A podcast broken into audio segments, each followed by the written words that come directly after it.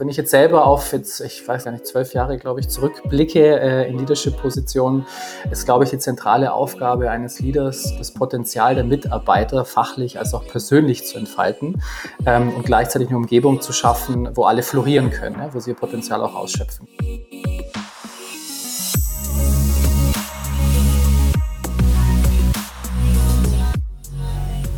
Herzlich willkommen bei Episode 67 von Deal, dein Podcast für B2B-Sales von Praktikern für Praktiker. Schön, dass du letzte Woche dabei warst. Da ging es ums Thema Cold Calling und ich habe dir ein Cold Calling Script an die Hand gegeben. Wenn du die Episode also nicht gehört hast, geh doch mal zurück und hör dir Episode 66 an. Schön, dass du heute dabei bist, denn ich habe heute wieder einen ganz besonderen Gast für dich dabei und schön, dass du nächste Woche auch wieder dabei sein wirst. Und jeder gute Verkäufer weiß ja, dass die Qualität des Sales Managers, des Sales Leaders ja einen massiven Einfluss auf den eigenen Erfolg haben wird. Und eine Studie aus Harvard hat 2015 festgestellt, dass 69% aller Verkäufer, welche ihre Ziele übererreichen, ihren direkten Sales Manager oder Sales Leader als ausgezeichnet bewerten. Und 69% aller Seller, welche ihre Sales-Kultur als ausgezeichnet bewerten, auch ihren Sales Leader als ausgezeichnet bewerten. Das heißt, ein guter Sales Manager, jemand, der den Vertrieb leitet, den Verkauf leitet, für die Zahlen und für die Menschen zuständig ist, hat einen direkten Einfluss auf die Kultur, auf die Performance und somit auch auf die Anzahl der Abschlüsse. Ja, und wer will nicht schon mehr Abschlüsse haben? Richtig, jeder will das. Jetzt ist die Frage, was macht einen wirklich guten Sales Leader aus? Und da kommt unser heutiger Gast ins Spiel, denn er hat eine Leidenschaft, Menschen im Vertrieb und auch im Leben aufs nächste Level zu heben. Als Director Sales, Vertriebsleiter, Managing Director in verschiedenen Positionen wie Meltwater, Xing und New Work entwickelte er Teams und Menschen. Er war selbst mein erster Sales Manager, mein erster Sales Trainer und Mentor, deswegen bin ich ganz ja, besonders froh, ihn heute auch begrüßen zu dürfen. Herzlich willkommen, Erik. Hi, Eshi. Erik, äh, springen wir gleich ins Thema rein. Du hast ja eigentlich Politikwissenschaften studiert. Wie kommt es dann, dass du überhaupt im Vertrieb gelandet bist? Ja, also äh, grundsätzlich, ich habe auch Wirtschaft studiert, aber ähm, natürlich auch Politik, habe dort auch angefangen, auch bereits während meines Studiums und ähm, war dort Projektleiter bei der UNESCO in Venezuela und da war es auch schon so, dass äh, ja, ich angefangen habe, meine Ideen verkaufen zu müssen. Ja, also meine Projekte, äh, meine Meinungen, äh, auch beim Netzwerkbilden äh, war es eigentlich konstant so, dass der Aspekt Sales immer eine Rolle gespielt hat. Und dann natürlich im weiteren Verlauf Stück für Stück. Ich habe ein Startup gegründet, äh, was auch wichtig, äh, Sales letztendlich an den Mann zu bringen. Warum sollten die Kunden sich für mein Unternehmen entscheiden? Ähm, habe dann aber wirklich bald gemerkt, dass ähm, ich viel mehr Input brauche ja, und das alles selber gar nicht so sehr äh, selber schaffe und habe dann tatsächlich als äh, Sales Management Trainee angefangen, um mir ja, viel Input auch geben zu lassen und so bin ich am Ende auch zum Sales gekommen. Das heißt, du hast gesagt, du hast dir Input geben lassen wollen. Du hast nach mehr Input gesucht, nach jemandem, der dir äh, bei der Weiterentwicklung deiner Skills auch hilft. Und das ist eine perfekte Überleitung nämlich zum heutigen Thema. Was bedeutet nämlich dann Sales Leadership ganz grundsätzlich für dich in deiner Interpretation? Ja, also es gibt sicherlich sehr viele Te Textbuchantworten auf diese Frage. Äh, es ist sicherlich jemand, der sein Handwerk versteht, also sprich das Produkt kennt, seinen Pain der Kunden äh, nachvollziehen kann, Sales-Methodologie, KPIs und so weiter. Aber wenn ich jetzt selber auf jetzt, ich weiß gar nicht, zwölf Jahre, glaube ich, zurückblicke äh, in Leadership-Positionen, ähm, ist, glaube ich, die zentrale Aufgabe eines Leaders, ähm, das Potenzial der Mitarbeiter fachlich als auch persönlich zu entfalten ähm, und gleichzeitig eine Umgebung zu schaffen, wo alle florieren können, ja, wo sie ihr Potenzial auch ausschöpfen können. Das heißt, wenn man das ein bisschen zusammenfassen möchte, vielleicht auch mit Schlagworten, also ich denke, ein guter Sales Leader ist befähigt, den Will, also den Drive, die Ambition seiner Leute ähm, zu entwickeln, gleichzeitig die Skills zu entwickeln der Mitarbeiter und eben, wie gesagt, die Rahmenbedingungen zu schaffen, sei es Strukturen, sei es Kulturen etc. Du sprichst also an, dass ein guter Sales Leader dann ja eigentlich de facto jemand ist, der mehr auf die menschliche Komponente, auf, ja, wie sagen, den Menschen als ähm, holistisches Wesen eingeht und nicht nur auf die Vertriebsspezifika. Die Frage ist dann, was ist denn ein Sales Leader in deinen Augen nicht, um eine ganz klare Abgrenzung auch zu schaffen? Ähm, was ist er nicht in deinen Augen? Also ich glaube, was ein Sales Leader nicht ist, ist, ähm, wenn eins dieser Aspekte natürlich fehlt, von denen ich was gesagt habe, aber vor allem, ähm, dass er sagt, was gemacht werden soll, aber nicht warum und vor allem wie. Ich glaube, das ist die größte Abgrenzung, weil äh, schau in Spitzensport wie Fußball etc., was unterscheidet wirklich gute Teams und gute Spieler von anderen? Das sind einfach Leute, die ähm, daran glauben zu gewinnen, die eine Passion haben. Also du kannst auch den besten Spieler auf den Platz äh, bringen, wenn der einfach sein Potenzial nicht entfaltet, weil er einfach nicht dran glaubt, weil er nicht die Power äh, hat, auf die Straße zu bringen, dann äh, wird er auch niemals äh, das Spiel gewinnen. Und ich glaube, deswegen ist es so essentiell wichtig, ähm, sich auf diese, auf diese Bereiche nicht nur, aber vor allem auch zu konzentrieren. Du bringst gerade so einen Vergleich aus dem Fußball rein. Da gibt es ja äh, auch den Manager und den Coach, also den Trainer. Also der Clubmanager und der Trainer sind ja zwei unterschiedliche Positionen und so soll es ja auch, wie ich die verstehe, äh, gerade im Verkauf, Vertrieb, äh, im Sales auch sein. Der Manager in einem Fußballclub, der managt das Business, der kümmert sich um die Zahlen, um die Verträge vielleicht mit Sponsoren, kauft vielleicht die Spieler ein, verhandelt da vielleicht auch mit anderen Vereinen. Aber es ist doch der Coach, der am Spielfeld steht, der dann, wie du sagst, jede Person einzeln auch abholt. Und was ein Sales Leader nicht ist, ist eben so ein Manager, der im Hinter äh, hinteren Kämmerchen sitzt, in seine Excel-Sheets schaut, in seine Sales-Dashboards schaut, die Zahlen kontrolliert, sondern jemand, der dann eng mit den Menschen auf dem Spielfeld zusammenarbeitet. Und was ich von dir immer gelernt habe oder dann erst nach Jahren erst auch verstanden habe, ist es, dass man jeden Menschen ja auch einzeln individuell abholen muss. Und was viele machen ist, sie haben ihr vorgefertigtes Konstrukt, ihre Art und Weise, wie Menschen sein sollen, wie Menschen verkaufen sollen und wie sie in ihren Augen erfolgreich werden, aber das funktioniert nicht. Kannst du vielleicht dazu was sagen, was deine Perspektive ähm, gerade auf dieses Coaching, auf die Persönlichkeit, auf den Menschen ähm, eingeht, was das betrifft? Genau, also was, was ich jetzt wirklich in all den Jahren erfahren habe, ist, dass das Allerwichtigste ist, dass die, es geht ja schließlich um Menschen, ne? dass die wirklich das Buy in das Unternehmen, in die Position, in den Aufgabenbereich, aber auch in dich als Führungskraft haben. Ähm, und wie schafft man das als Sales Leader? Ähm, indem man wirklich erst einmal versteht, warum sind die Leute überhaupt hier und wo wollen sie persönlich hin? Deswegen glaube ich, die zwei wesentlich äh, wichtigsten Aspekte, weil erst dann weiß ich, was triggert sie, wie kann ich ihnen helfen, diese Ziele zu erreichen. Und der zweite Aspekt ist dann, diese persönlichen ähm, Ziele, Entwicklungsziele der einzelnen Personen zu verknüpfen mit den Unternehmenszielen. Und das Schöne am Sales ist es ja, das ist ein zwischenmenschliches Handwerk, äh, wo man zwischenmenschliche äh, Soft Skills lernt. Ähm, und das kann man hervorragend mit beiden Aspekten kombinieren. Sowohl ähm, persönliche Ziele mit eben den, den Unternehmenszielen wenn ich das schaffe, wenn ich diesen Turn hinbekomme, dass äh, äh, sie wirklich gerne hier sind, gerne da sind, weil sie merken, dass sie sich entwickeln, dass sie in eine gute Richtung gehen und ich ihnen dann gleichzeitig eben, wie ich vorhin gesagt habe, äh, Skillset, also sprich das Handwerk auch beibringe, ähm, dann glaube ich, komme ich da sehr weit mit den Leuten. Versuchen wir das Ganze etwas greifbarer zu machen, weil das hört sich jetzt ja alles sinnvoll an. Das heißt, ähm, wir haben jetzt rausgearbeitet gemeinsam, okay, es ist wichtig, auf den Menschen einzugehen, was ihn motiviert, seine Ziele, seine, seine eigenen, seine intrinsische Motivation herauszuarbeiten. Jetzt, wenn du ähm, jetzt anderen Sales Managern, Sales Leadern, Leuten im Vertrieb, die People Management Verantwortung haben, ähm, hier so eine Struktur an die Hand geben wollen würdest. Wie machen Sie das dann im Day in, Day out? Was für Gespräche führen Sie? Wann führen Sie die Gespräche? Wie ist ein Gespräch aufgebaut, um genau das auch überhaupt in diesen Arbeitsalltag einzubauen, um eben nicht nur auf die Zahlen zu schauen, die Ergebnisse zu schauen, sondern eben auch erstmal den Menschen abzuholen, damit eben diese, wie soll ich sagen, ähm, die PS auf die Straße gebracht werden können. Ja, also ich glaube, dass ähm, es erstmal wichtig ist, es ist am Anfang vielleicht ein bisschen mehr Arbeit, ja, sich da viel Zeit zu nehmen für die, äh, für die Leute, aber ich glaube, es ist ein wesentlich nachhaltigerer Weg. Was, was würde ich da machen? Ich würde wirklich das Gespräch suchen, zu überlegen, wirklich auch die Fragen zu stellen, ähm, warum bist du hier und wo willst du hin? Ne? Manche möchten zum Beispiel einfach nur, was treibt sie an? Geld verdienen, ja, im Sales, logisch. Ne? Manche möchten aber ein Businessman werden, die möchten auf C-Level kommunizieren, sie möchten auf C-Level Business machen. Ähm, manche möchten aber auch Manager werden. Und ich glaube, das ist erst einmal ganz wichtig, ähm, das herauszufinden, wo die Person hin will. Das ist das Erste.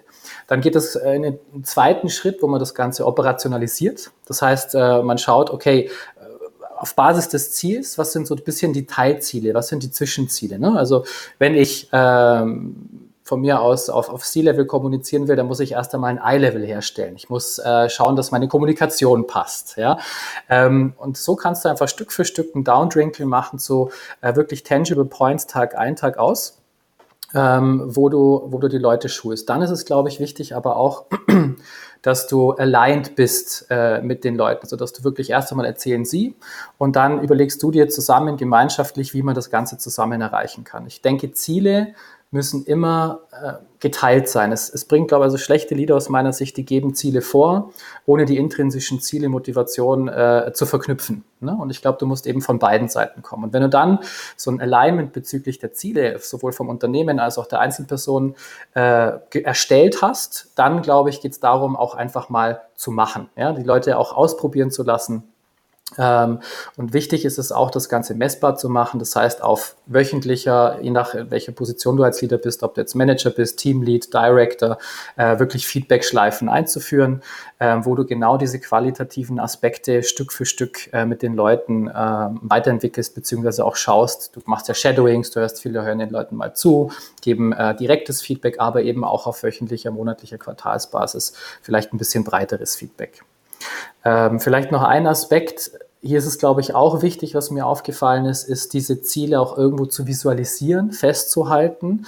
Äh, weil ich glaube, es gibt nichts Schöneres, als das, was man sich vorgenommen hat, zusammen zu schaffen. Dann wirklich rückblickend zu schauen, was habe ich geschafft, was habe ich nicht geschafft und dann vielleicht manche Sachen äh, einen Check dran zu setzen und zu sagen, wow, äh, jetzt die letzten drei Monate habe ich Punkt eins, Punkt zwei, Punkt drei super entwickelt.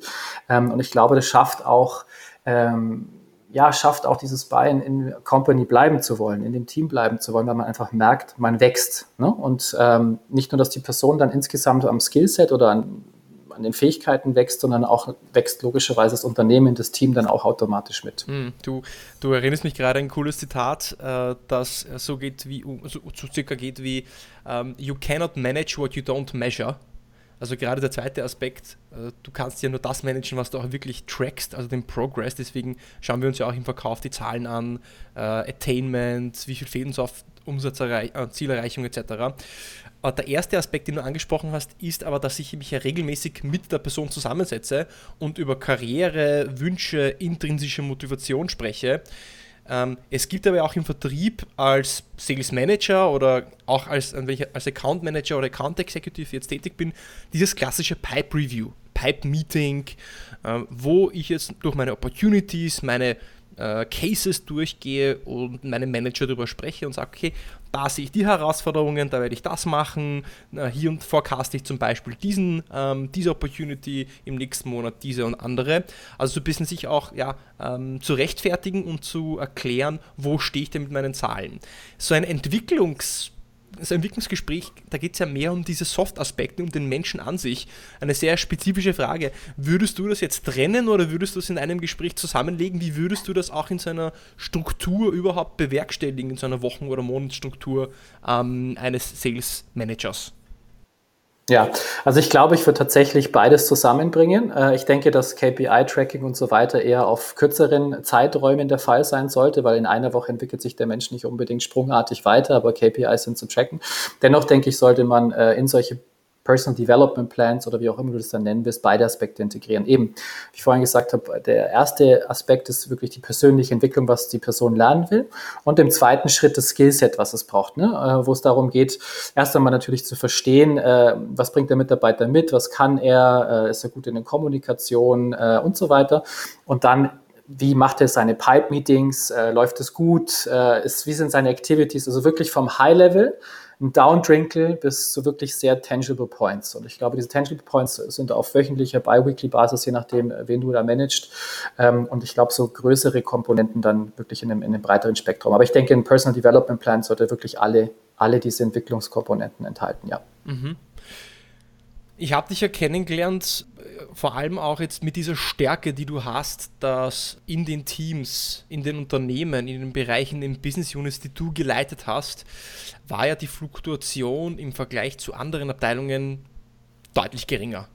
Äh, das heißt, du hast es immer geschafft, auch Menschen äh, zu halten, zu binden, äh, motiviert zu halten, weil sie das Gefühl gehabt haben, okay, sie können was lernen, sie entwickeln sich weiter und das, was sie tun, hat irgendwie einen größeren Sinn als einfach nur die Tätigkeit an sich, die sie day in, day out ausüben. Und es gibt ja in den USA diesen äh, Begriff der Great Resignation. Also gerade während Corona hören ja immer mehr Leute auf, äh, weil sie einfach den Sinn der Arbeit ja nicht mehr sehen. Gerade auch in hochbezahlten Wirtschaftsberufen und sagen, hey, ich hau das jetzt hin, ich will mehr Zeit mit meiner Familie verbringen oder was anderes machen, wo ich was Sinnvolles tue, weil sie kommen drauf, naja, die Zeit, die ich habe, die ist wertvoll. Und jetzt kommst du ins Spiel mit dieser Mentalität und mit dieser Herangehensweise zu sagen, naja, ich muss den Menschen erstmal abholen, ich möchte ihn verstehen und mit ihm, mit seinen Skills, mit seinen Wünschen die Ziele zu erreichen, die das Unternehmen eigentlich erreichen möchte. Ist das eigentlich, denkst du, so eine Art vielleicht, ja, ähm, goldenes Rezept, um genau auch vielleicht dieser Great Resignation entgegenzuwirken? Ist das, was vielleicht viele nicht machen, was du aber richtig machst oder für richtig hältst? Also goldenes Rezept, das würde ich mir niemals anmaßen. Ja, jeder, jeder sollte machen, wie er meint, glaube ich.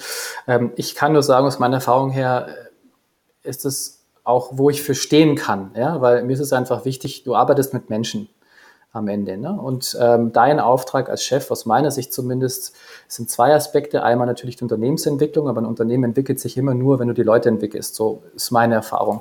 Und ähm, es hat jetzt kein hehres Ziel, sondern ich glaube einfach, dass es einfach nur gut ist, wenn du den Menschen dort abholst, wo er ist, mitnimmst äh, und ja, auf diese gemeinsame Reise Arbeit gehst irgendwo ein Stück weit. Ähm, ob es ein goldenes Rezept ist, äh, das weiß ich nicht. Ich bin damit bisher ganz gut gefahren, sagen wir so. Ja, tatsächlich ist es so, wenn man sich ansieht, zum Beispiel die offenen Stellen in ähm, hochbezahlten Knowledge-Worker-Positionen äh, oder auch in Vertriebspositionen, gibt es derzeit wesentlich mehr offene Positionen als Menschen am Markt. Das heißt, dieser War for Talent, der hat sich gerade durch ja, die Zeit äh, und durch Corona, was auch immer, ähm, nur noch verstärkt weil die Menschen nach einem Sinn suchen und mit ihrer Arbeit etwas sinnvoll, mit ihrer Zeit etwas Sinnvolles anstellen möchten. Ähm, und da sehe ich das schon als Aufgabe, gerade von einem äh, Manager, einem Leader oder eben auch einem Geschäftsführer, sich mehr mit der Kultur und den Menschen auseinanderzusetzen, als, als nur mit den nackten Zahlen. Ja. Gehen wir vielleicht zu einem ganz anderen Thema, auch im Sales Management. Würde mich interessieren, wie du das siehst. Und zwar gibt es so zwei gegensätzliche Pole, die sagen, gute Verkäufer werden eingestellt und dann noch besser gemacht oder gute Verkäufer werden erst im Unternehmen entwickelt. Was möchte ich damit fragen? Ich möchte verstehen, denkst du, dass man gute Leute erstmal auch wirklich gut selektieren muss oder kann man aus jeder Person eine gute Salesperson entwickeln? Also ich glaube, es hängt natürlich davon ab, in welcher Phase du des Unternehmens bist. Ne, wenn du am Anfang bist, Sales-Teams aufzubauen, dann hast du äh, die Möglichkeit natürlich, äh, die Leute dir auszusuchen, mit denen du die Reise gehen möchtest. Ähm, viele haben diese Möglichkeit nicht, deswegen denke ich, brauchst du beides. Ähm, also du brauchst, glaube ich, ein, ein starkes Team, was du dir selber aufbaust, wo du wirklich Frontrunner ins Boot holst, die äh, die Grenzen sprengen, die es bisher gab auf der einen Seite, aber gleichzeitig glaube ich, äh, was weiß ich, wenn du 80, 100 Leute führst, die kannst du ja nicht einfach alle austauschen. Das äh, funktioniert nicht, sondern da geht es wirklich darum, einfach, was ich vorhin gesagt habe, die Potenziale der Leute auch versuchen zu entfalten, sie an Bord zu bringen, eine Kultur zu schaffen, wo sie auch gerne in die Arbeit kommen, ja, wo sie ähm, einfach gerne sind und sich weiterentwickeln. Und insofern glaube ich, brauchst du schon beides. Äh, du brauchst auf jeden Fall beide Aspekte. Ja. Und was macht dann, was muss ein Mensch, worauf sind vielleicht die Kriterien, die Aspekte, die Skills, die jemand mitbringen muss, damit du sagst, okay, den stelle ich überhaupt ein für eine Vertriebsposition in meinem Team? Also ich glaube, meiner Erfahrung nach gibt es so ein paar Traits, die die Leute mitbringen müssen. Also das erste ist sicherlich Drive. Also das, äh, glaube ich, sagte jeder äh, Leader oder Sales Manager, was auch immer, äh, dass die Leute diese Motivation schon gewissermaßen mitbringen müssen. Du kannst zwar ähm, wie ich vorhin auch beschrieben habe, die Motivation auch bei bestehenden Leuten wirklich entfalten auch. Das ist auch gar keine Frage. Aber es ist immer gut, wenn die schon ein gewisses Pensum mitbringen. Das zweite ist äh, Teachability, also dass die Leute auch wirklich lernfähig sind, äh, weil nur so können sie sich entwickeln. Ne? Dann denke ich, ist auch äh, in Sales entscheidend, äh, das weißt du, denke ich, auch sehr gut äh, resilient zu sein, also mit Rückschlägen auch wirklich umgehen zu können, äh, weil du am Anfang natürlich extrem viele Rückschläge hast. Und jeder, der im Sales angefangen hat, weiß es, äh, du bekommst erstmal äh, 50 Neins, bevor du ein Ja bekommst. Ne? Und so lernst du auch und deswegen ist Resilienz extrem wichtig. Ähm, dann haben wir, ich glaube, wir haben das sogar mal gemacht, wir haben eine Analyse gemacht, ähm, wie analytisch versus wie äh, Macher sind die Leute so ein bisschen. Und da sind wir, glaube ich, zu dem Schluss auch gekommen, dass äh, dieses Better Done than Perfect ähm, wirklich ein Trade von einer Salesperson ist, die noch wirklich erfolgreich ist. Also die Dinge nicht zu zerdenken, nicht zu überdenken, sondern einfach mal loszulegen und dann on the, on the run äh, wirklich pragmatisch zu lernen. Und ähm, jetzt hängt es natürlich davon ab, was für eine Kultur willst du schaffen in deinem Unternehmen. Ähm, denke ich, ist es extrem wichtig, dass du auch Teamplayer hast, äh, weil nur wenn du Frontrunner hast, die sehr erfolgreich sind, Grenzen sprengen und gleichzeitig dieses Wissen aber auch nach unten weitergeben können und nicht nur alleine mit Ellbogen oben stehen, dann wirst du auch dein Business skalieren können. Weiteres, letzter Aspekt äh, ist aus meiner Sicht auch das Managementpotenzial. Ähm, muss nicht jeder haben. Wie gesagt, nicht jeder ähm, Seller wird auch Manager, auch weil er gar nicht möchte. Aber ich denke mal, wenn du die Leute ähm, schon hast, die eben dieses Potenzial mit sich bringen, das auch gerne machen möchten, schaffst du es auch, das Business am Ende zu skalieren und vor allem auch die Kultur, die du etabliert hast, auch weiter nach unten äh, äh downdrinkeln zu lassen. Ne? Und ich glaube, so, das im Hinterkopf sind es, glaube ich, so die wichtigsten Aspekte aus meiner Perspektive. Du sprichst äh, an diese Analyse, die, gemacht, die wir gemacht haben damals bei Meltwater, wo wir uns im deutschsprachigen Raum, also aus allen Dachoffices, über drei Jahre hinweg zwei Gruppen von Menschen angeschaut haben. Wir haben uns angeschaut, was sind äh, die Menschen, die äh, aufgehört haben, die entweder gekündigt haben oder gegangen worden sind, oder und, was waren die Gruppe der Menschen, die besonders gut performt haben, die overperformt haben, die Top-Performer. Und dann haben wir uns drei verschiedene Persönlichkeitsdimensionen angeschaut. Wir haben uns angesehen, äh, reaktiv versus proaktiv. Dann haben wir uns angeschaut, detailorientiert versus global denkend. Und drittens haben wir uns angeschaut, ähm, suche ich die Fehler bei mhm. mir oder suche ich die Fehler bei anderen, also extern oder intern. Und bei den Overperformern im Vergleich zu denen, die eben nicht langfristig im Unternehmen geblieben sind, hat sich eins ganz klar herausgestellt, dass die Top-Performer immer extrem proaktiv sind. Das heißt, wenn sie eine Idee haben, dann tendieren sie eher zu, diesem, zu der Mentalität zuerst schießen und dann zielen. Also sehr viel Bias for Action und Proaktivität einfach tun, auch wenn es nicht perfekt ist. Das zweite ist, dass sie sehr global denken. Was heißt das? Nicht in Details verlieren, nicht Dinge zerdenken, gerade auch in einem Gespräch mit einem Ansprechpartner ein komplexes Produkt, ein SaaS-Produkt oder ein IT-Produkt möglichst simpel auch erklären zu können, also global mit den äh, Unternehmensproblemen zu verbinden, anstatt sehr detailorientiert Dinge zu erklären und sich in Details zu verlieren. Und das dritte, wenn Dinge dann schief laufen, suche ich die Probleme im Externen um mich herum oder suche ich die Probleme bei mir? Also diese drei Punkte waren es. Äh, proaktiv, positiv denkend, ähm, in mir suchend die Fehler und äh, das dritte eben dieses global Denkende. Und du hast einen Punkt angesprochen, dass diese Selb Selbstreflexion ein sehr wichtiger Punkt ist, denn ich kann ein, ein, der beste Kommunikator sein. Ich kann alle Pitches auswendig kennen. Ich kann alle Produktattribute können. Ich kann mit Einwänden umgehen. Ich habe ein tolles Auftreten. Aber wenn ich nicht in der Lage bin, Feedback anzunehmen und selbst über mich zu reflektieren, dann werde ich immer auf der Stelle stehen bleiben und werde mich eben nicht weiterentwickeln. Das ist halt auch so der vierte Aspekt, den ich hier reinbringen ähm, würde. Und du hast dann noch eine Sache angesprochen. Du hast gesagt, nicht jeder Verkäufer wird auch guter Manager. Frage ist, warum wird nicht jeder gute Spieler auch zu einem guten Trainer? Weil ich denke mir dann, okay, wenn ich selber gut gemacht habe, wenn ich selber gut vorgemacht habe, warum bin ich denn nicht automatisch auch, auch gut in dem, es anderen beizubringen oder anderen zu zeigen, wie man es macht? Das müsste eine logische Schlussfolgerung sein. Naja, also ich glaube, es ist relativ simpel. Du musst halt auch ein echtes Interesse an Menschen haben. Und viele Leute, ähm, die eben nicht diesen Management oder vielleicht am Anfang, das haben wir auch oft gelebt, ne, dass Leute sagen, ey, ich will Manager werden, aber dann ziemlich schnell merken eigentlich, dass sie diese Entwicklung von anderen Menschen gar nicht so sehr inspiriert, auch die Zeit da reinzustecken. Das ist ja wirklich sehr aufwendig, das Ganze, sondern lieber ihre eigene Sales machen, äh, dort wirklich gut sind und das reicht den meisten dann. Oder nicht den meisten, aber vielen zumindest. Und ich glaube, das ist der Riesenunterschied. Ähm, Du musst einfach dieses Interesse haben, Team, ähm, Leute einfach weiterbringen zu wollen. Und wenn du das hast, also nicht nur, weil es dir mehr Geld einbringt als Manager, sondern auch, weil du ein echtes Interesse hast, ich glaube, nur dann äh, fährst du auch langfristig gut damit und das ist auch der mhm, richtige Weg ja, dann am Ende. Definitiv. Und ähm, was würdest du vielleicht ganz jungen Menschen, die jetzt auch im Verkauf ähm, People Management Verantwortung bekommen, mitgeben. Weil natürlich äh, die, die Zuhörer hier sind teilweise einfach auch jünger Menschen, die vielleicht ein paar Jahre im Vertrieb sind, selbst Individual Contributors sind, aber es auch anstreben, in eine Leadership-Position zu kommen. Was sind denn vielleicht die Pitfalls, was sind denn vielleicht die Tipps und Tricks und die Dinge, auf die du achten würdest, wenn du in so eine Rolle reinkommen würdest? Als junger Erik.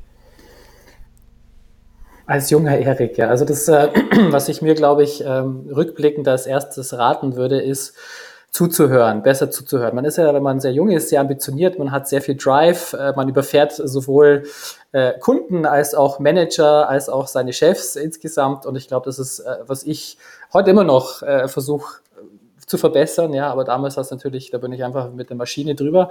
Ähm, das ist, glaube ich, das allererste. Also hör deinen Leuten zu, verstehe, wer sie sind, wo sie hinwollen. Ähm, versuch äh, empathisch zu sein. Ähm, aber ich glaube auch, was wichtig ist, weil wir sind ja nicht in der Montessori-Schule, sondern auch klare äh, Expectation-Settings zu setzen. Ne? Also Erwartungshaltung, äh, wo ähm, was du von ihnen erwartest, gemeinsam auf den Plänen, die man auch irgendwo gemeinschaftlich gemacht hat, wie ich es zu Anfangs erklärt habe. Ne? Und ich glaube, in dieser Kombination ähm, sind, glaube ich, so die ersten, ersten wichtigsten Aspekte, die ich jedem raten kann. Natürlich äh, alles andere ist genauso wichtig, ja. Also schau, dass die KPIs passen, schau, dass du immer Follow-ups und Feedbacks machst, diese klassischen Sachen, die jeder kennt, ja. Ähm, dass die Sales-Methodologie bei den Leuten passt und so weiter. Aber das glaube ich, das sagte jeder Chef dann sowieso. Was ich dir mitgeben kann, ist quasi nochmal dieses, diese Stufe tiefer vielleicht, ähm, wirklich Leute abzuholen, mitzunehmen und Gemeinschaft, eine gemeinsame Kultur schaffen, wo man gemeinsam hin will. Ich glaube, das ist so, äh, was ich zusätzlich vielleicht mhm. beitragen kann. Wir haben jetzt viel natürlich über Entwicklung gesprochen, wir haben viel darüber gesprochen, wie man Menschen entwickelt, wie man die Persönlichkeit abholt, wie man ähm, Motive, Wünsche äh, herausarbeitet, sie mit dem Unternehmensziel verbindet. Äh, du hast jetzt auch ein paar Tipps gegeben, was du als junger ähm, Manager beachten würdest. Äh, Andy Jesse, der ehemalige CEO von AWS, hat gesagt, there is no short, there is no compression algorithm for experience. Das heißt, mhm. ähm, im Endeffekt, das hört sich alles ganz nett und schön an, was wir sagen, macht auch Sinn und wird sicher den ein oder anderen Impuls geben. Was ich zum Abschluss hier mitgeben will, ist, dass de facto jeder muss seine Erfahrung selbst sammeln, weil jeder seinen eigenen Weg finden muss. Und du kannst alle Bücher lesen und du kannst dir alle Podcasts anhören, aber trotzdem musst du rausgehen, deine Fehler machen, Erfahrungen sammeln und selbst daraus lernen. Und da gibt es eben keinen Shortcut. Also einfach rausgehen, machen, tun und sich nicht erwarten, dass ich am ersten Tag alles richtig machen werde, dass ich am ersten Tag gleich der beste Verkäufer oder Manager sein werde, sondern eher zu erwarten, dass ich sehr viele Fehler machen werde und die Hoffnung mitzunehmen, dass ich diese Reflexion habe, Selbstreflexion habe, aus meinen Fehlern zu lernen und daran zu wachsen. Also da sehe ich das ganz genauso. Das ist dieses äh, Herdplattenproblem. Du kannst ein Kind hundertmal sagen, lang nicht drauf, aber erst wenn es drauf gelangt hat, dann weiß es, dass es weh tut. Und ähm, ja, letztendlich egal, wo du hinschaust, kannst von mir aus auch Einsteins Zitat benehmen. Ich glaube, lass mich überlegen, das war, if you never failed, you never tried something new.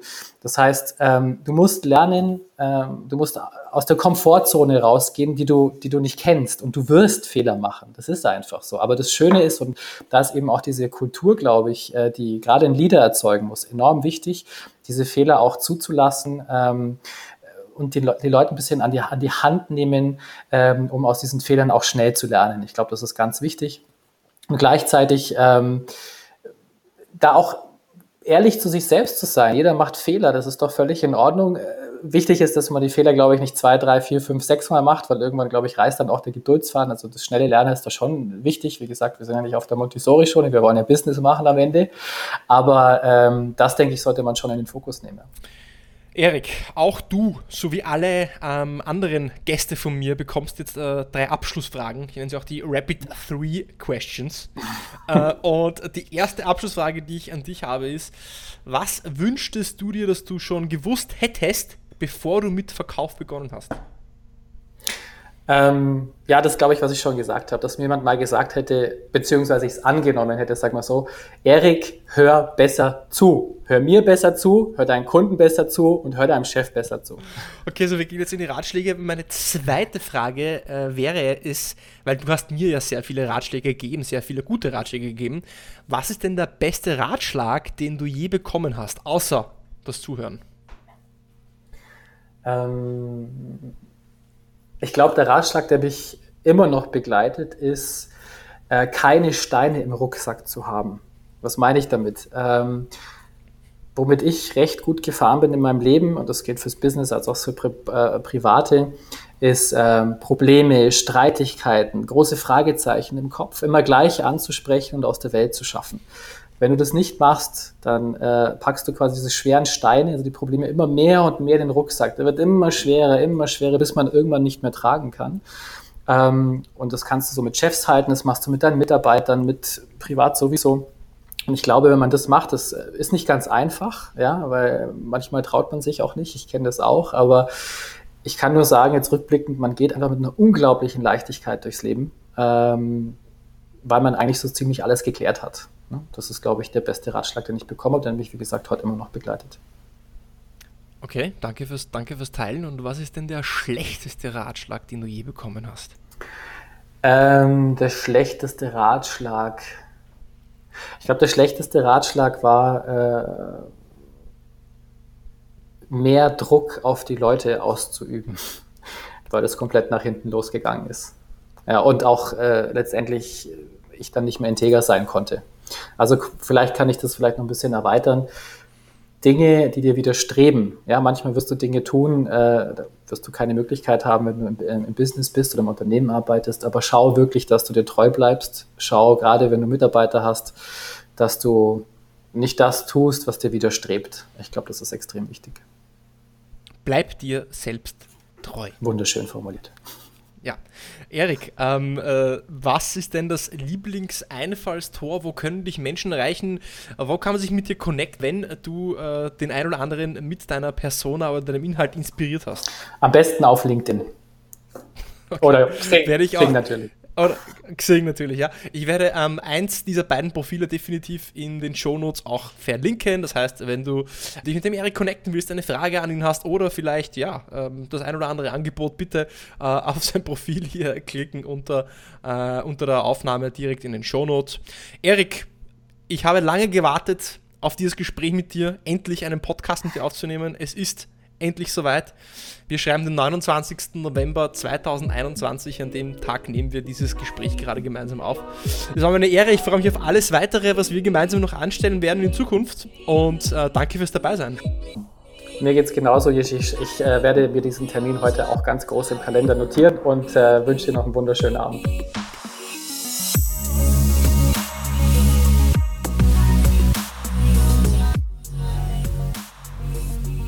Das war also Erik Kannmann zum Thema Wie entwickelst du Sales Champions und was macht einen wirklich guten Sales Leader aus?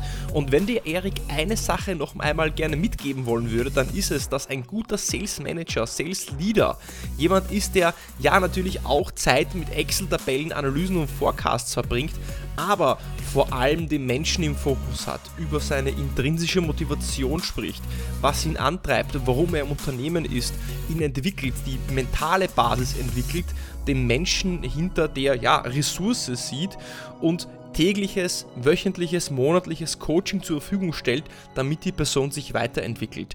Sales ist ein Handwerk, wo ich nicht einfach am Anfang ein Sales-Training absolviere und dann einfach funktioniere, sondern ich brauche diesen externen Spiegel und dieser externe Spiegel ist nun mal der Sales Manager. Und ein Sales Manager, ein Sales Leader, der hat es auch drauf, der hat diese Fähigkeit, Ziele des Einzelnen mit dem Ziel des Unternehmens zu verbinden, so dass der Einzelne auch versteht, warum er hier ist und auch eben wiederum diese intrinsische Motivation angetrieben ist. Also die Fähigkeiten Menschen zu entwickeln und den Raum und die Umgebung zu schaffen, damit der Mensch sich auch entwickeln kann.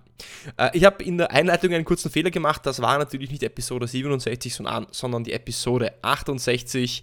Ähm, wie auch immer, bitte hinterlasse mir auf jeden Fall ein Abo und äh, like diese Folge, folge mir auf Spotify, folge mir auf Apple Podcast, erzähl es deinen Freunden, Kollegen und wen auch immer du weiterentwickeln möchtest.